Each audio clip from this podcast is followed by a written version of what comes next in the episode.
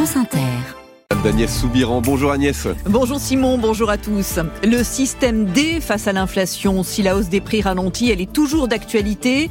L'INSEE va publier ce matin les chiffres définitifs pour l'année 2023. Les consommateurs, eux, ont appris à s'adapter. Reportage à suivre.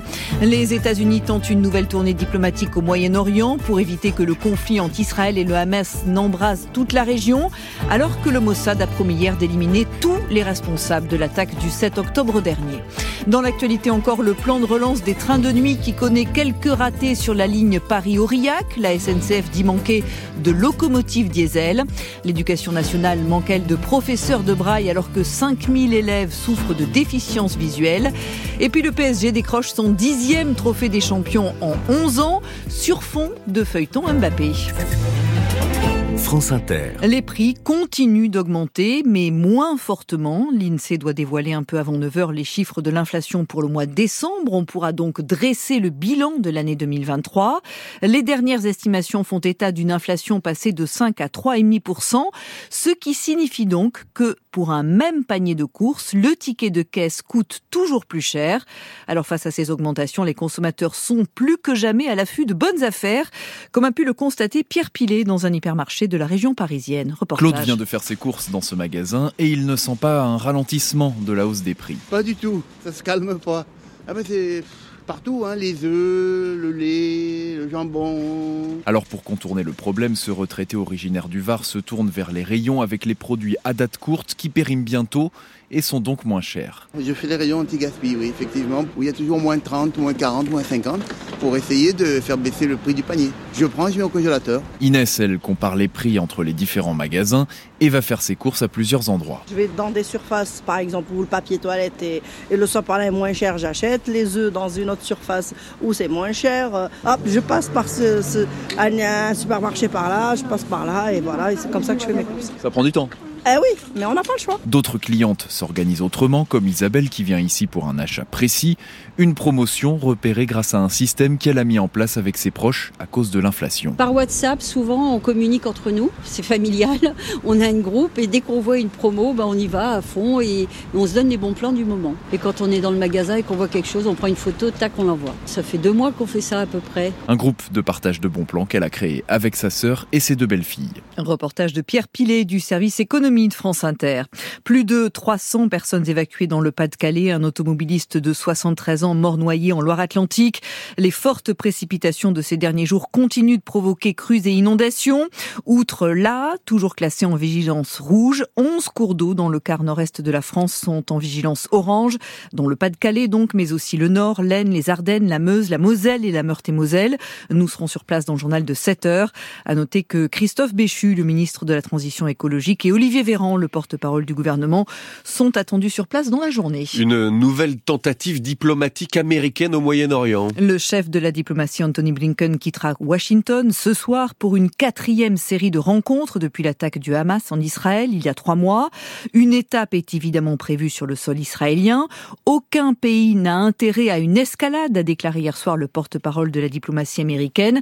Message qui sera difficile à faire passer. Le Mossad a répété hier sa détermination à éliminer tous les responsables de l'attaque du 7 octobre. Valérie Crova. C'était hier aux obsèques d'un ancien chef des services secrets israéliens. David Barnea, qui dirige le Mossad, évoque la guerre totale engagée contre les commanditaires de l'attaque du 7 octobre et fait le parallèle avec le groupe palestinien Septembre Noir, dont un commando avait tué 11 athlètes israéliens aux Jeux Olympiques de Munich en 1972.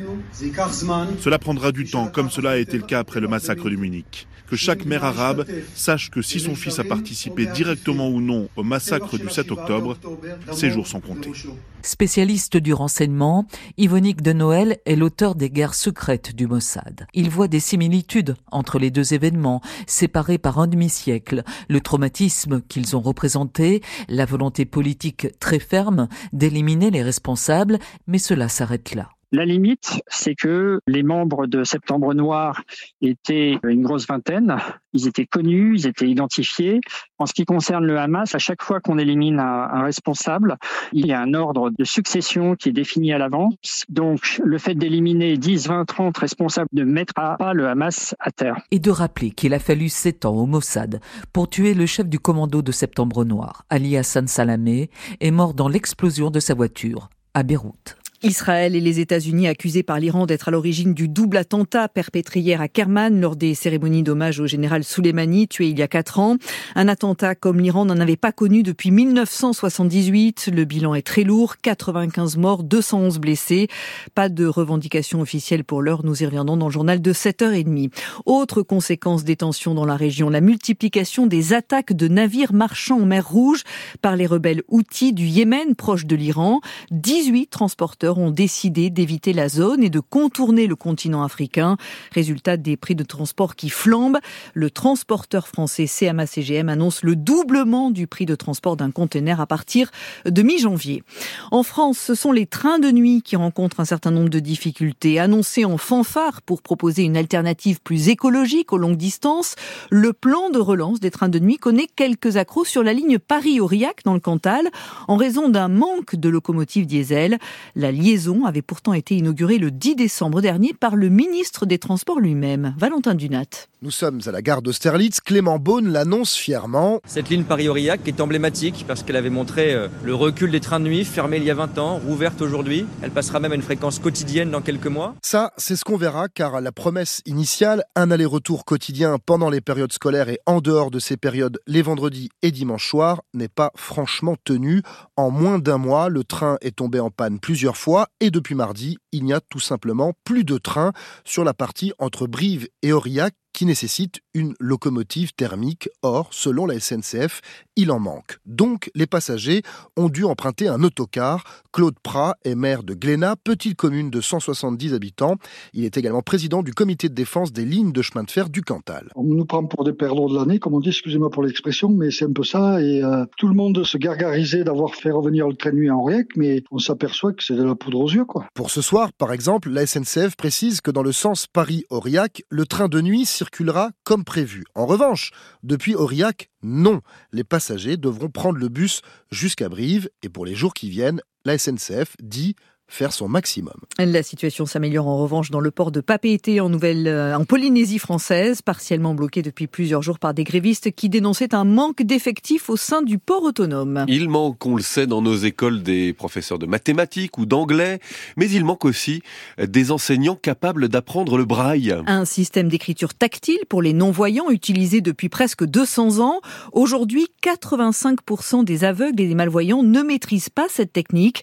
Alors la Fédération des aveugles de France alerte le ministère de l'Éducation nationale, Alice Cachaner, sur le manque d'enseignants spécialisés. De plus en plus de parents témoignent de la pénurie de professeurs capables d'enseigner le braille à l'école. Certains départements en sont même dépourvus. C'est le cas des Hauts-de-Seine, s'indigne Madame Terraoui, la présidente de l'Association nationale des parents d'enfants aveugles. Il y a environ 80 enfants euh, aveugles ou malvoyants sur euh, ce département et il y a zéro enseignant spécialisé. Résultat, pour les enfants, c'est le système D comme pour cet élève de 5e, faute d'enseignement en braille, il apprend tout à l'oral. Sa mémoire ne suffit plus, malheureusement, et en fait, il devrait être brailliste, mais il n'a jamais appris le braille. Donc, il a toujours fait tout à l'oral. Vous voyez un petit peu la quantité de travail pour l'enfant. Du coup, il ne sait pas lire. Si le numérique a permis le développement de la synthèse vocale, le braille reste un outil indispensable, estime Bruno Gendron, président de la Fédération des aveugles et amblyopes de France. Il y a un stéréotype qui court que la technologie permettrait de se passer du braille, mais en fait, le vocal ne permet pas euh, l'accès à l'orthographe. Et puis, comment étudier un document si on ne peut pas le déchiffrer soi-même? Comment peut-on exercer un métier sans pouvoir lire ou écrire soi-même? Et c'est une vraie question. Selon des données sociologiques, sans la maîtrise du braille, les aveugles et malvoyants ont moins de chances de poursuivre des études supérieures et de trouver un emploi. Et il y a aujourd'hui un peu plus de 5000 élèves déficients visuels scolarisés dans le public. Et un premier trophée en 2024 pour le PSG qui décroche le trophée des champions après sa victoire 2 à 0 hier soir face au TFC. L'occasion pour Kylian Mbappé de faire le point sur son avenir. Alors non, il n'a pas encore fait son choix. Et oui, le feuilleton continue, Julien Froment. Bonne année, santé, bonheur. Large sourire, médaille autour du cou et une première réponse pour la forme sur ce nouveau titre. Kylian Mbappé a ensuite été assailli de questions concernant son avenir. Libre en juin prochain, il peut depuis le 1er janvier signer un pré-contrat dans le club qu'il souhaite. Alors, a-t-il déjà fait son choix? Non, j'ai pas pris ma décision encore, j'ai pas fait de choix. Mais le champion du monde 2018 l'assure, personne ne sera perdant en juin prochain. Avec l'accord que j'ai passé avec le président cet été, euh, peu importe ma décision, on a réussi à protéger l'ensemble des parties et préserver la, sérénité du club pour les défis à venir, ce qui reste le plus important. Ma situation euh, aujourd'hui, euh, personne n'en parle à l'intérieur du club, ça intéresse pas grand monde. Ce qui intéresse grand monde, c'est que je puisse aider l'équipe à gagner des trophées comme, comme j'ai fait aujourd'hui. Et l'accord en question, eh c'est que Kylian Mbappé renonce à des primes sur son contrat, c'est ce que nous confirme une source proche du dossier. Plusieurs dizaines de millions d'euros qui couvrent financièrement le Paris Saint-Germain si Kylian Mbappé venait à partir libre à la fin de la saison. En attendant, le numéro 7 ne pas fixé de date butoir. Pour rappel, il y a deux ans, lors de sa première prolongation, il avait attendu les ultimes jours du mois de mai pour annoncer sa décision. Et rappelons que le PSG a remporté donc 10 des 11 derniers trophées des champions. Seul faux pas, c'était en 2011 et c'est Lille qui avait joué les troubles fêtes. Merci beaucoup Agnès Soubiran. Il est 6h41, votre rendez-vous tout à l'heure 8h20 dans le grand entretien. Le ministre délégué à l'industrie, Roland Lescure, sera avec nous. Vos questions sur la crise politique et sur la réindustrialisation au standard d'Inter 01 45 24 7000 sur l'application et sur le site franceinter.fr.